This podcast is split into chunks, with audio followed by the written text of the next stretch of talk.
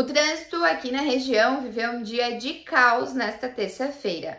No Minuto Diarinho de hoje, vamos falar sobre os dois acidentes que complicaram o tráfego por aqui. Dois tombamentos foram registrados nas rodovias federais. Um no quilômetro 111 da BR-101 em Navegantes, por volta das 9 da manhã, trancou as duas pistas da rodovia.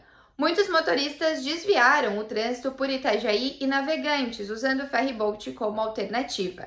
O resultado foi o trânsito atravancado no centro das duas cidades. A pista já foi liberada, mas ainda no final da tarde de hoje, o trânsito continuava lento nessa região. E na BR-470, um caminhoneiro morreu após tombar a carreta carregada com cerveja. O acidente também foi por volta das 9 da manhã em Pouso Redondo, no Alto Vale. O motorista teria se perdido na curva e bateu contra o barranco antes de tombar. Pessoas foram flagradas saqueando a carga de cerveja, ainda com a vítima morta no local do acidente. A Defesa Civil da região de Itajaí está em alerta para a previsão de temporais diários que podem ocorrer ao longo desta semana. A previsão é de chuva intensa, pontos de alagamento, rajadas de vento e possíveis quedas de granizo até sexta-feira. A previsão para amanhã, quarta, é de temporais fortes na região do litoral sul.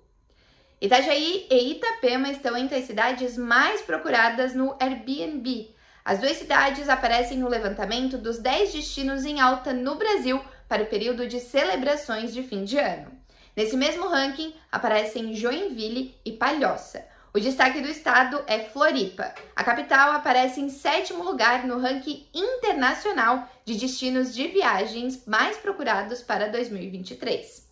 Tem mais notícias para você em diarinho.net. Com oferecimento Promenac Motos Honda.